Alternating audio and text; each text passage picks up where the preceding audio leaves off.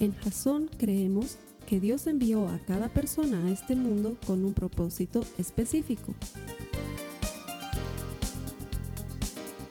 Nuestra misión es ayudarte a que tengas una relación personal con Jesús y a través de ella encuentres ese propósito para tu vida.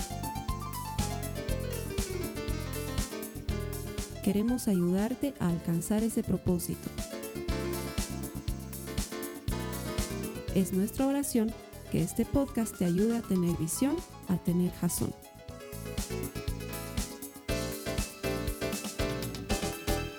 Bienvenido a Jason, a los servicios que ponemos para ti en línea y que luego los distribuimos de tantas maneras. Tenemos videos, tenemos podcasts, tenemos servicios en vivo, todo esto convencidos de que todo el que encuentra a Dios encuentra vida. Por eso lo hacemos, para ayudarte a tener un encuentro personal con Jesucristo y desarrollar una relación con Él. De manera que, conociendo a Jesús, encuentres el propósito de tu vida. Todos hemos venido a este mundo con un propósito. Nadie está aquí por accidente o por casualidad. Dios tiene algo especial para ti. Te agradezco haberte conectado. Cada vez que tú decides encontrarte con Dios, Dios hace el mayor esfuerzo por encontrarse contigo. Él es el más interesado en que tengan una relación. Estoy seguro que Él te va a recompensar grandemente. Gracias por conectarte, bienvenido. A las personas que vienen aquí los domingos les agradezco siempre. El elegir venir a la iglesia es una opción, podríamos estar haciendo otras cosas, pero cada vez que vienes a la iglesia le honras. Especialmente hoy es un día especial porque estamos celebrando Pascua de Resurrección. ¿Eso qué quiere decir? Que hoy estamos festejando el hecho de que hace un poco más de dos mil años Jesús venció a la muerte y al pecado. Se levantó vivo, rompió con la muerte, rompió con el pecado y nos entregó para, nosotros, para disfrutarla, vida abundante y eterna. Y cuando vienes este domingo de Pascua, es bueno que sepas a qué estás viniendo. Es la fecha más importante de la iglesia mundial. Todos en el mundo, cristianos, todos los cristianos en el mundo estamos celebrando que Jesús está vivo, que la tumba no pudo contenerlo, mucho menos la cruz, solo fue un paso. Y así como Él pasó por la cruz y por la tumba, tú y yo pasaremos por la muerte y entraremos en la resurrección. Esa es la promesa de Cristo. Así que gracias por venir este día de buenas noticias y que el Señor te bendiga. Vámonos a lo que estamos haciendo las últimas tres semanas, tres con esta. Estamos en una serie que se llama Quisiera creer en Dios, pero hay un pero. Cuando yo era chiquito la gente creía en Dios, por lo menos eso, eso me parecía a mí de chiquito. Todos eran cristianos. Semana Santa como esta era la Semana Santa. En cambio ahora se han dado cuenta que es bien light la Semana Santa. Es bien, como si nada, ¿no? Terminator estaba dando en la tele, o sea, cuando yo era chiquito era eh, procesión y películas de Jesús y comer comida horrible. Eso era la Semana Santa. claro, y entonces ahí entendías la relación entre la comida horrible y Dios, porque comías algo horrible y luego tenías que ir en busca de Dios, ¿no? O no te quedaba otra, Señor, por favor, que no me vuelvan a dar eso nunca más. Entonces, de alguna manera creo que la comida estaba pensada para que el sufrimiento te acerque al Señor. O la procesión, yo me acuerdo las intensas jornadas de sol ahí aguantando mientras había gente que cargaba un crucifijo. Y, tercera estación, decía alguien, ¿no? Y Jesús habla con no sé quién. Era interesante, la Semana Santa era interesante porque cuando yo era chico la gente creía en Dios. Hoy como que eso ha cambiado. Y hay mucha gente que quiere creer en Dios, pero algo los detiene.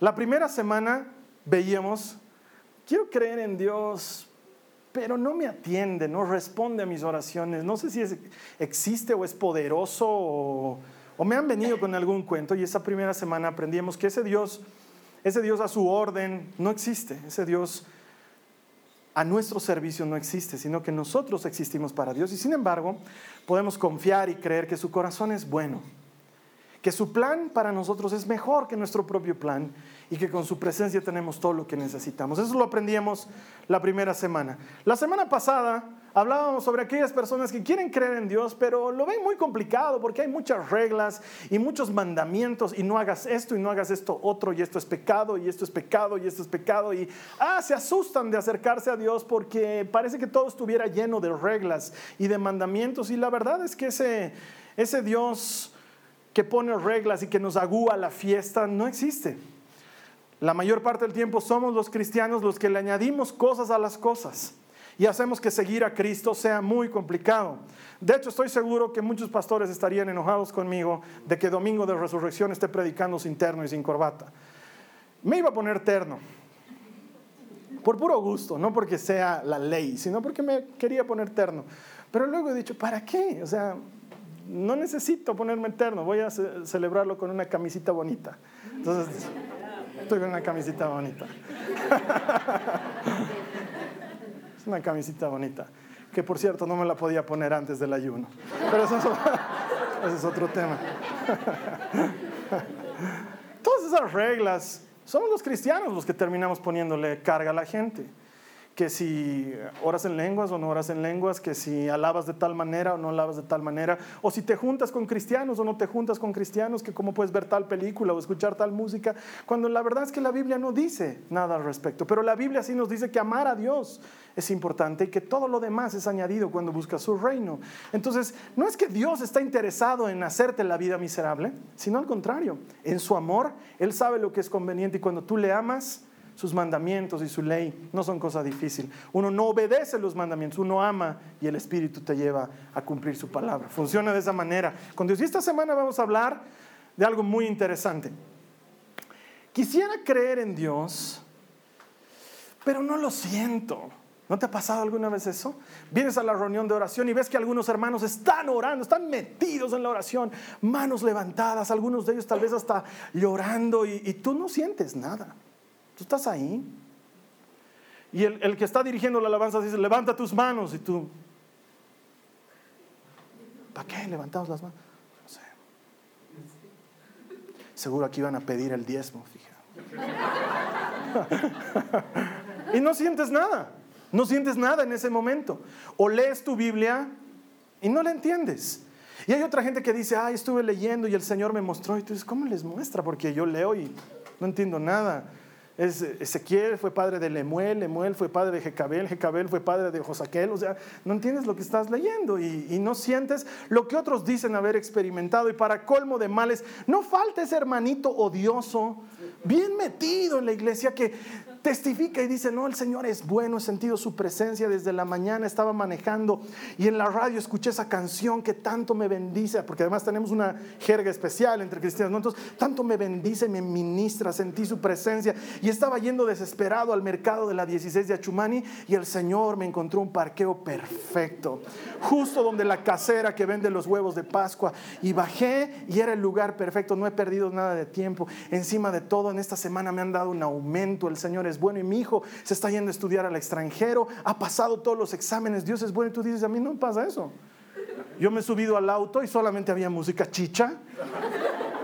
He tratado de parquearme en el mercado de Achumani y todo estaba lleno. He tenido que irme a mi casa sin huevos de Pascua. A mí no me dan aumentos, a mí me han despedido, estoy sin trabajo hace dos meses y a mi hijo no lo aceptan en el colegio y lo he tenido que meter a un fiscal. ¿Dónde está Dios? No lo siento.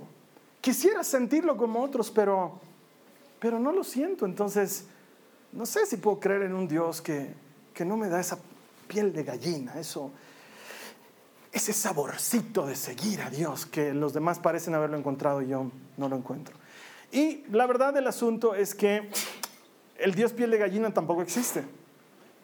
Porque a veces vas a sentir a Dios, pero a veces no lo vas a sentir. Si estás esperando sentir un cosquilleo, y que la piel se te erice un poquito y los vellitos se te paren. Eso también pasa si yo te soplo detrás de tu oreja y sin avisarte, me acerco detrás de ti y te digo, vas a sentir, ahorita es más, ya has sentido así esa sensación de, uh, no me vayas a hacer eso, Carlos Alberto, porque eso pasa, digamos, ¿no? O, o no sé, si estás esperando esa sensación de paz y de quietud, puedes llenar tu tina con agua caliente, ponerle burbujas y poner Kenny G, echate y vas a, vas a experimentar paz y quietud. O si estás esperando sentir mariposas en el estómago, yo siento mariposas cada vez que la veo entrar a mi esposa a algún lugar, sigo sintiendo. A veces también de miedo. Pero siento, claro que siento, sigo sintiendo algo. es que yo estaba esperando llorar, Carlos Alberto. No siempre uno va a llorar en la presencia de Dios. Hay, hay videos de YouTube que te hacen llorar. Esas cosas pueden pasar por cosas que no están relacionadas con Dios. No sé por qué nos obligamos a esperar que sintamos algo física o emocionalmente para creer que Dios está ahí. No siempre pasa eso. No siempre sucede eso. Hay gente que durante la alabanza ha sentido a Dios, hay gente que no. Yo me pregunto, ¿culpa de quién es? ¿Es culpa de Dios? Porque a lo mejor Él dijo, voy a bendecir a todos esta mañana, menos a ti. no me caes, no me gusta la camisa que trajiste, debería estar camisa como la del pastor. y por eso no sentiste nada. ¿Es culpa de Dios? Muchas veces es un poco más culpa nuestra, que llegamos y estamos desenchufados, ¿no? WhatsAppamos un rato la alabanza. Pero Dios podría vencer a WhatsApp, me imagino. O fue culpa del ministro de alabanza. Tal vez la Z no ha tocado las canciones que tenías que tocar, Z. Hay canciones que a los hermanitos les gusta. ¿Culpa de quién es que no sientas a Dios? Dios no se siente todo el tiempo. Esa es la verdad.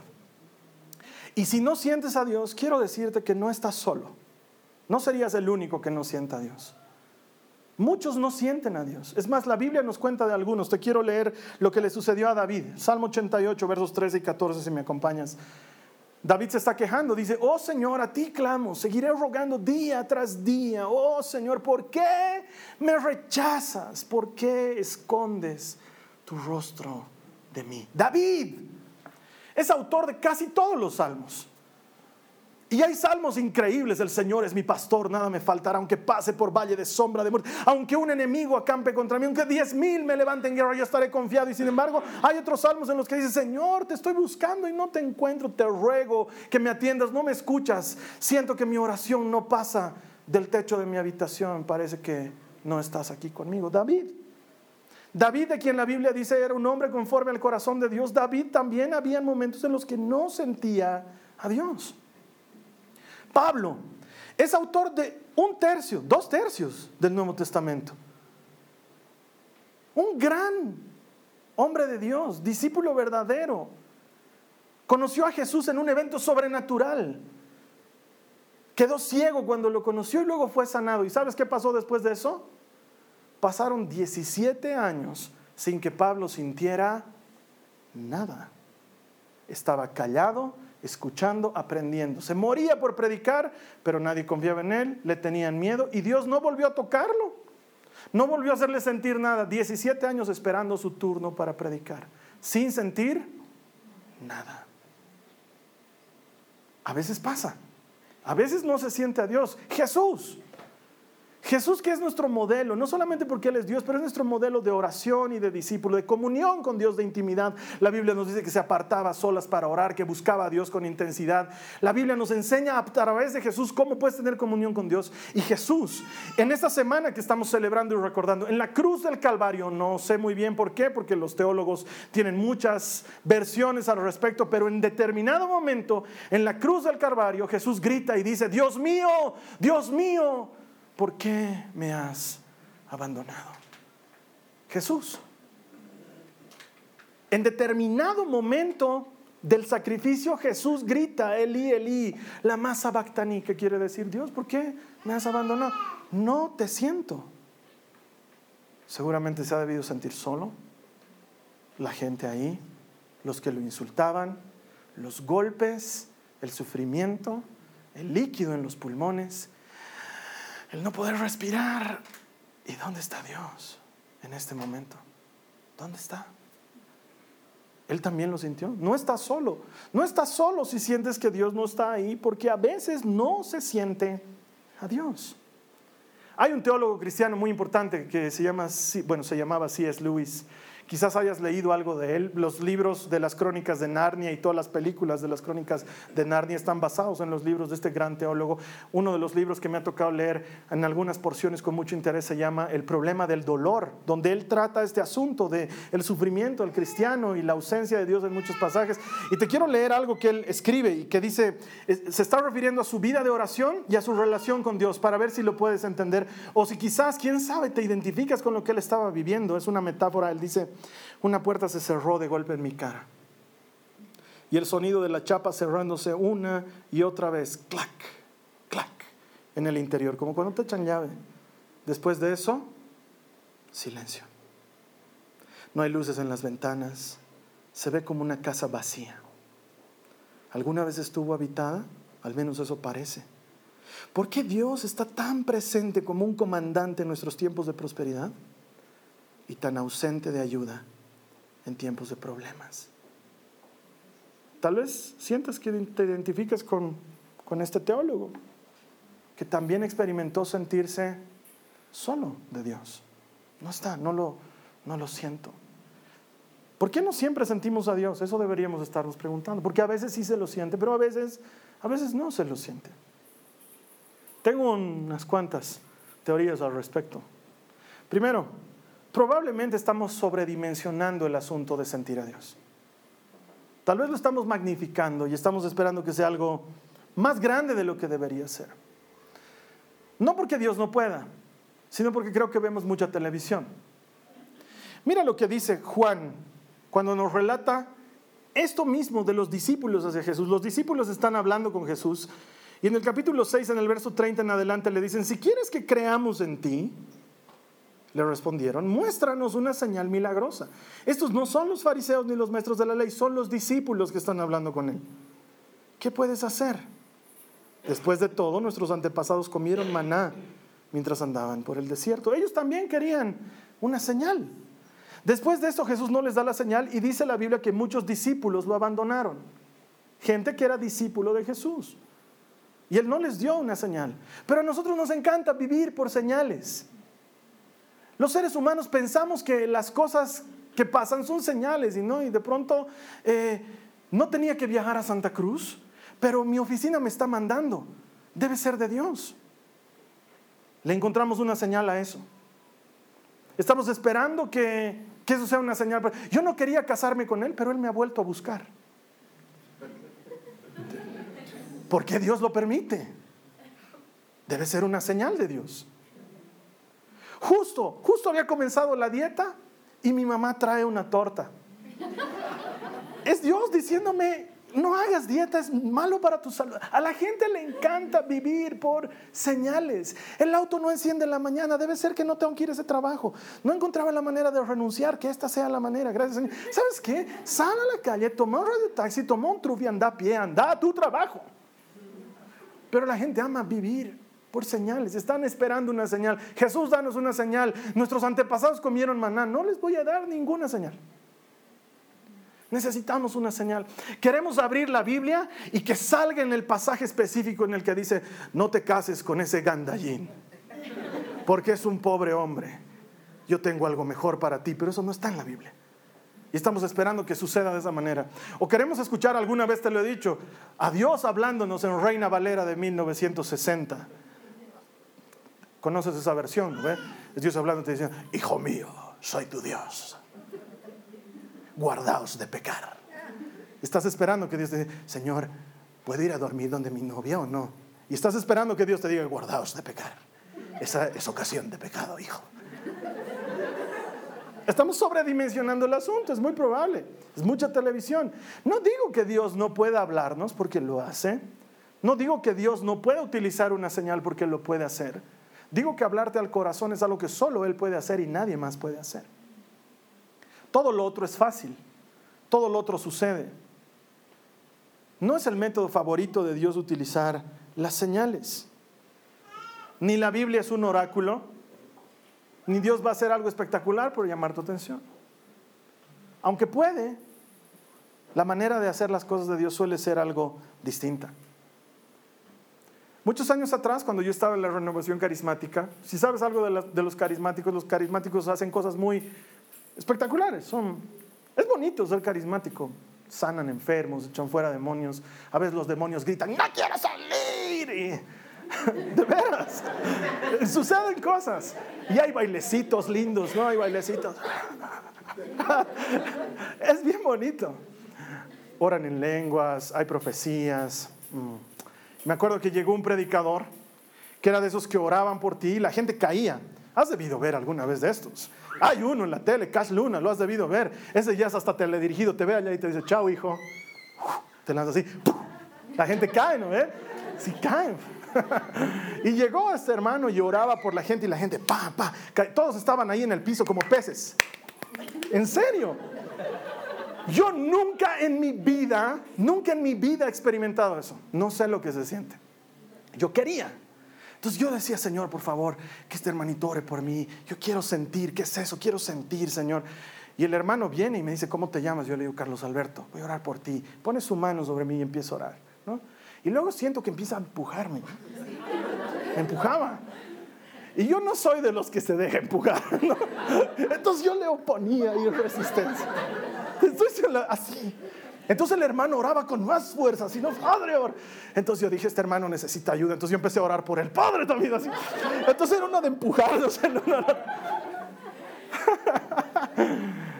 Nunca me caí, nunca. Dejó de orar por mí, se fue. Yo vi a todos los hermanos ahí que cayeron. Cuando se levantaron les dije, ¿qué sentiste? ¿Cómo fue?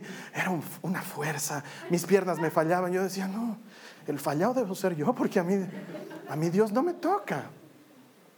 A mí Dios no me toca. No sentía nada.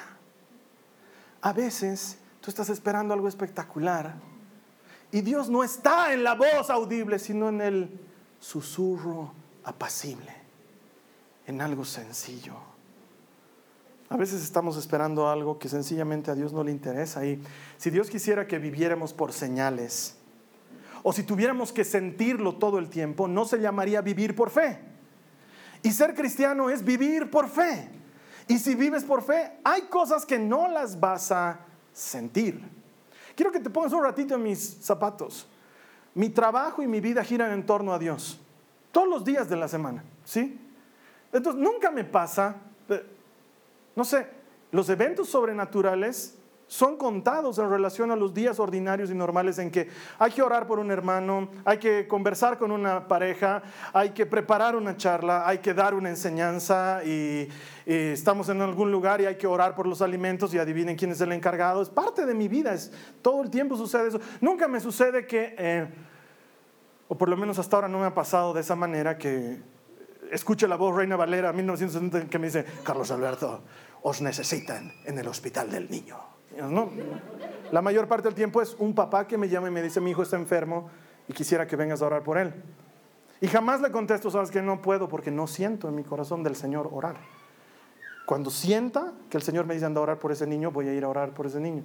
No, es, es un día normal y voy y oro por el niño y veo cosas espectaculares, claro que sí, pero no todas se, se refieren o se relacionan con que yo sienta que tengo que hacer algo porque no siempre funciona de esa manera. Entonces, número uno, tal vez estamos sobredimensionando las cosas. Número dos, esta es un poco más dura. Tal vez tu corazón se endurecido. Eso pasa. Pasa por muchas razones. Muchas veces nosotros dejamos que nuestro corazón se endurezca. Durante este último ayuno que hemos pasado, en una de las enseñanzas nos compartían que la relación personal que tienes con Dios es como es en este momento porque tú quieres que sea así. Si tú quisieras que sea más profunda, sería más profunda. Pero si tú quieres que sea lejana, es lejana. El ministro de alabanza aquí puede estar gritando y diciendo, levanta las manos. Y si tú no quieres levantar las manos, no las vas a levantar. Así de sencillo. Yo me acuerdo un hermano con su guitarra, saltando, hermano, saltando. Y yo estaba ahí atrás diciendo, voy a saltar.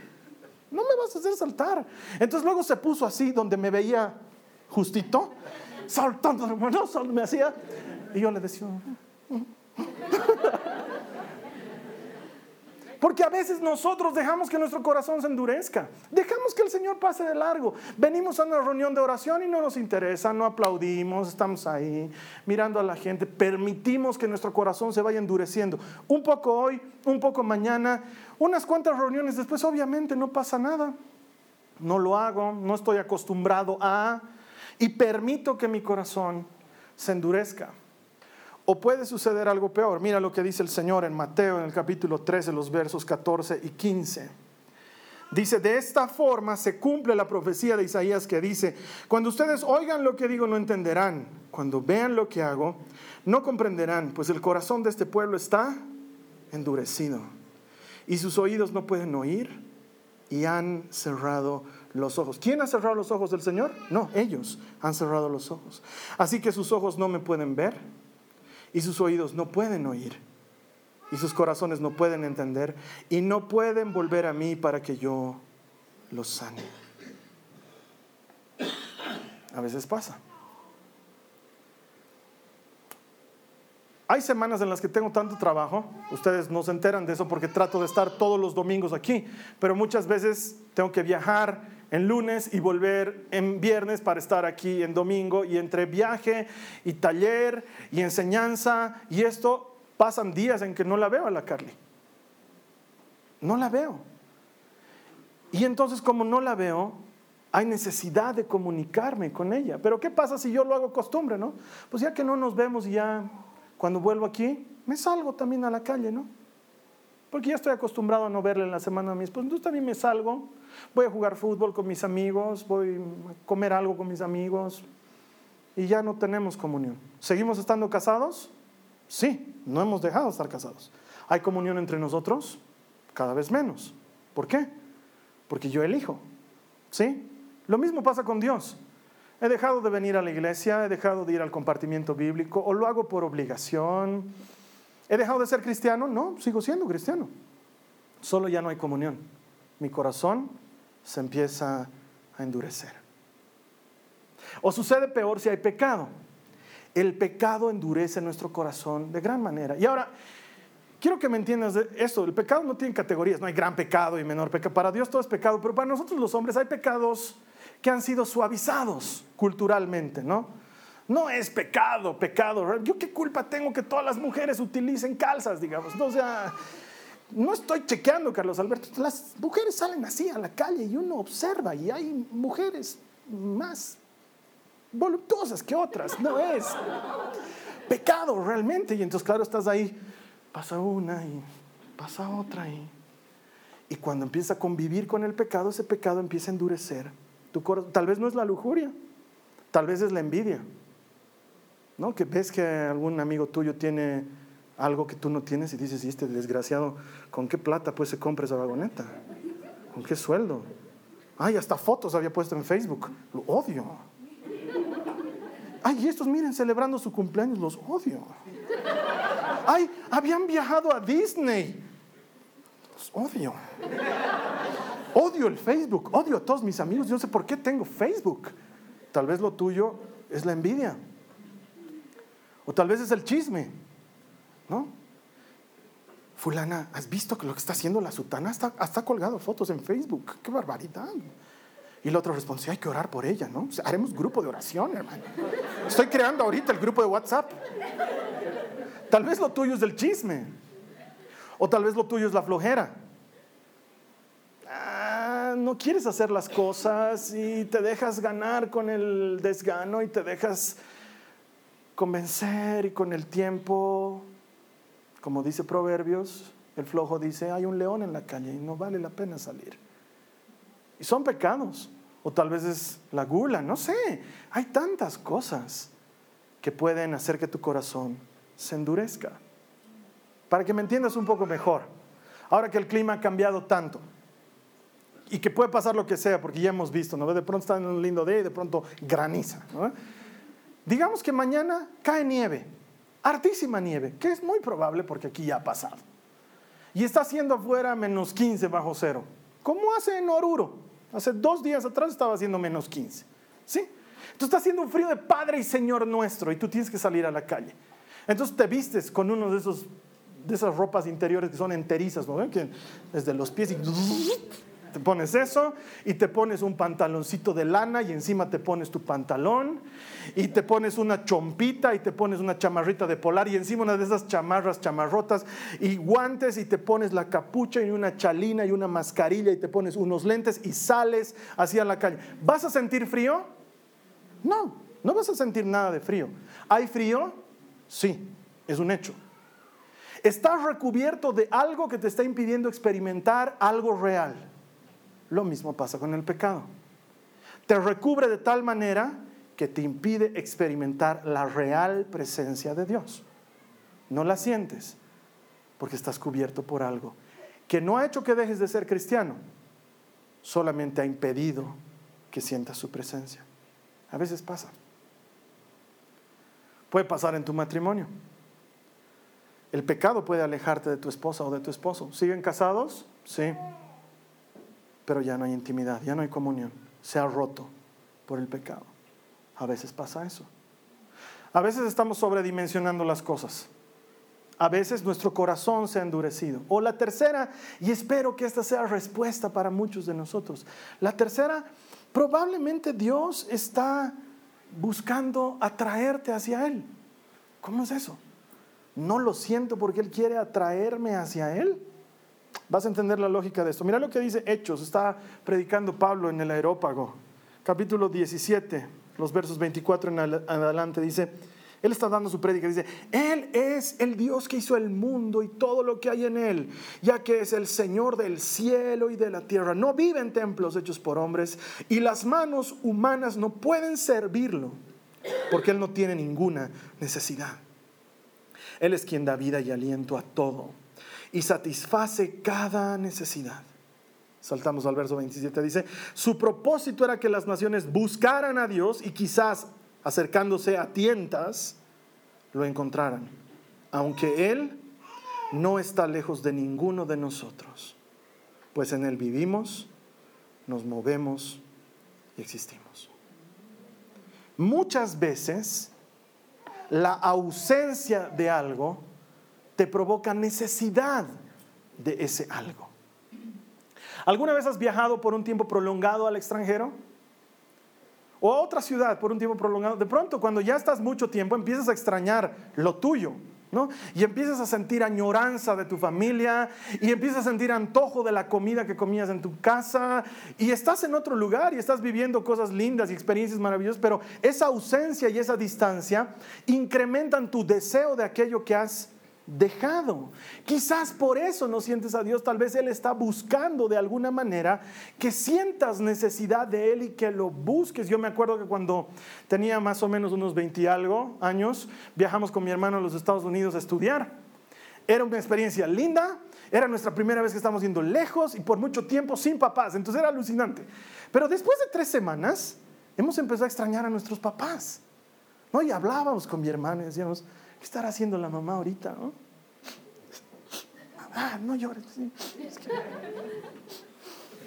Empiezas a extrañar, ¿no? Yo jamás en la vida comía sopa, jamás en la vida comía sopa. Estábamos ahí sentados en McDonald's y decía, parece cartón. ¿Cómo quisiera sopita de maní? Empiezas a extrañar esas cosas. Sí, no, Chairo, te imaginas, Ay, pensar que la mamá nos obligaba. Cálmate, hermano, cálmate. Sí. Eh, es que empiezas a extrañar. Cuando la ausencia se presenta, surge la necesidad y el deseo. Nos pasa algo chistoso. Tengo que confesarte que no soy muy fan de la Ciudad Maravilla. Ay, más bien no me han apedreado. Ok. Es que yo sé que aquí muchos, ay, yo no soy muy fan, de hecho creo que ese título lo hemos comprado, pero ese es otro tema. Entonces no soy muy así autóctono ni nada parecido, la verdad. Pero estando allá, subíamos a los buses, porque todo, todo nuestro transporte lo hacíamos en bus público, y los choferes allá eran unos señores pintudos, rubios, voz gruesa, altos. Morning, nos decían cuando entrábamos al bus, morning. Al principio era, wow, ¿has visto ese chofer? Wow. Después de tres semanas, extrañaban nuestros choferes y decíamos, nuestros monitos son tan gorditos y tan, sus brazos suenan su puerta. Lindos son nuestros micros. O sea, tal vez ya nos dio homesick, como dicen los gringos, en extremo, pero extrañas. La ausencia de algo familiar mueve algo dentro tuyo y quién sabe Dios está haciendo eso dentro de ti. ¿Quién sabe ese no sentir a Dios es para que vayas en busca de Dios de alguna manera. Es lo que nos ha pasado en el ayuno. A mí me sigue pasando sin excepción. Empiezo a ayunar y me empiezo a antojar de todas esas cosas que ahora que no estoy ayunando no me interesan. Pero cuando estoy en ayuno empiezo a pensar en esas cosas. Y me antojo y digo, ay, ¿cómo quisiera? No, estoy en ayuno. Cuando termine de ayunar, lo primero que voy a hacer, me voy a comprar tal. ¿Por qué? Porque la ausencia de algo te motiva eso. Mira, si no comes por mucho tiempo te da hambre, ¿no es cierto? Si no tomas líquido por mucho tiempo te da sed. No conozco a nadie que diga, ay, he extrañado tanto la comida que ahora ya no voy a comer, nunca más, no quiero comer jamás. O, o alguien que diga, los he extrañado tanto a mis padres que no quiero verlos nunca más, me voy a separar de ellos para siempre. Pero por alguna razón los cristianos hacemos algo así. Dejamos de sentir a Dios y decimos, había una época en la que tenía comunión e intimidad con Él. Había una época en la que oraba de mañana o había una época en la que leía mi Biblia. Ya no lo siento, ya no voy a ir a la iglesia. Dejamos de venir. O, o estoy mintiendo, o no hacemos cosas así los cristianos. De pronto sientes que algo no está funcionando, ya no voy a ir a mi compartimiento bíblico. Como si lo castigáramos a Dios. No como si Dios dijera, no, por favor, anda, Dios, ¿no? Solitos nos estamos haciendo daño. Es como que después del ayuno yo dijera, mm, he extrañado mucho la hamburguesa, ya no voy a comer nunca más. No pasa eso. Hoy voy a comer. no haces eso. Si sientes ausencia de Dios, ¿no será que Él te está llamando a que lo extrañes? A que digas, yo quiero volver a sentir esto. Quiero volver a sentir tu presencia. Quiero volver a tener comunión e intimidad contigo. Y lo busques. Eso es lo que uno hace cuando tiene necesidad. Entonces, después de viajes y charlas y todo eso, cuando llego a La Paz, lo que hago es, la busco a la Carly y lo que hago es quedarme con ella. Y charlamos horas, la pobre se me queda dormida, yo sigo despierto. Es como que yo seguí hablándome, seguí, me ha faltado mucho de ti. Ay, pero podrías, qué, qué loco, Carlos Alberto, una semanita no las para mí es mucho, quiero estar con ella. Y quiero que estén mis hijas, y quiero que se me suban encima, y quiero, porque me ha hecho falta mucho tiempo. Con Dios debería ser igual, y no a la inversa. Tal vez Dios está llamando. El hecho de que Dios esté en silencio no significa que no esté presente. El hecho de que Dios esté en silencio no significa que no esté presente. Termino con esto. Jeremías 29, 13 y 14 dice, si me buscan de todo corazón, podrán encontrarme. Sí, me encontrarán, dice el Señor. ¿Sabes qué, hermano, hermana? A veces se siente a Dios y a veces no se lo siente. Pero más que sentirlo, deberíamos desarrollar esa confianza, esa certeza, esa conciencia de que Él está ahí contigo, Él está, no se ha ido. Y aprender a buscar su presencia en cosas cotidianas. Los últimos días a mi María Joaquina se le ha dado por volver a dormir a mi cama otra vez. En un principio reniego porque me despierta, son las 4 de la mañana, yo quiero dormir, pero luego se echa a mi lado y siento su manito, lo que me abraza, su manito chiquitita. Y ese momento le doy gracias a Dios, que me deje experimentar eso. Y siento ahí como Dios está en ese momento. No es algo mágico, sobrenatural o un ángel rompiendo la ventana, es, ha sido bueno conmigo Dios, estás aquí o cuando estoy con mi esposa. En la noche es el momento que más me gusta porque ya las huevos están durmiendo, ya los ajetreos han pasado y, charlamos y estamos juntos y, y muchas veces, la mayor parte de ellas, yo la veo quedarse a dormida cuando estamos juntos. Y en ese momento Dios está ahí. Es algo especial. Y le doy gracias a Dios. Le digo, yo quería esto desde que era jovencito esto y está sucediendo, ahora te doy gracias. Y su presencia está ahí. O como dice el autor del El Eclesiastés, cuando te sirven un plato de comida que te gusta mucho y que lo disfrutas y ríes con las personas que están sentadas a la mesa y disfrutas ese momento de compañerismo, Dios está ahí. Y le agradeces y le dices, Señor, gracias por permitirme disfrutar esto. Yo vivo por aquí arriba y hay una avenida aquí que se llama Costanera que justo da unos cerros espectaculares que a veces están nevados, a veces tienen jaspes de cafés, a veces son plomos. Y no puedo evitar cuando estoy yendo por esa avenida, estar manejando y cómo la montaña empieza a volverse grande delante de mí, el darle gracias a Dios y decirle, wow, Estás aquí, Señor. Esto, esto lo has hecho tú. Y es algo ordinario. Es natural. Es una certeza, una confianza constante de que Dios está conmigo. Desarrollar eso. A veces no lo siento, pero Él está ahí. Y a veces lo siento y sigue de la misma manera. Busca al Señor, porque el Dios piel de gallina no existe. Dios está siempre a nuestro lado. Vamos a cerrar nuestros ojos. Déjame que te ayude a orar. Dice el salmista, una cosa sé, que tú estás conmigo, Señor. Tal vez muchos de nosotros aquí hemos estado viviendo por señales o esperando señales para vivir. Y con eso hemos estado dilatando nuestro camino y perjudicándonos en nuestra comunión contigo. Señor, ayúdanos a no vivir de esa manera. Dile al Señor, yo no quiero vivir por señales, yo quiero tener la certeza de tu presencia. No estoy esperando una señal, quiero tener la certeza de que estás conmigo. Tal vez muchos de nosotros, incluso ahora durante esta oración, estamos endureciendo nuestro corazón. Porque en lugar de entrar a la oración, preferimos quedarnos por fuera y escucharla como si fuera algo más.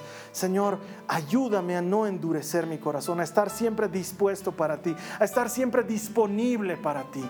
Señor, si es el pecado lo que me está endureciendo, límpiame, lávame, hazme nuevo por completo. Dios, en el nombre de Jesús, que esta ausencia que muchas veces siento de ti se transforme en hambre de ti en sed de ti y que te busque con desesperación. Que no espere, Señor, que alguien me hable de ti, sino que tú me hables directamente. Que no espere que alguien me lleve a orar contigo, sino que yo ore directamente. Señor, que esa hambre y esa sed que tengo sean saciadas en tu presencia. Te doy gracias, porque creo que tú me estás llamando de alguna manera y me estás invitando a acercarme más a ti. Gracias, Señor Jesús. Amén. La siguiente semana estamos terminando esta serie que se llama Quisiera creer en Dios, pero y vamos a ver de todos los temas el más complicado, el más duro también, se llama el Dios cruel. Hay muchas personas que quisieran creer en Dios, pero ¿cómo puedo creer en un Dios que permite tantas atrocidades?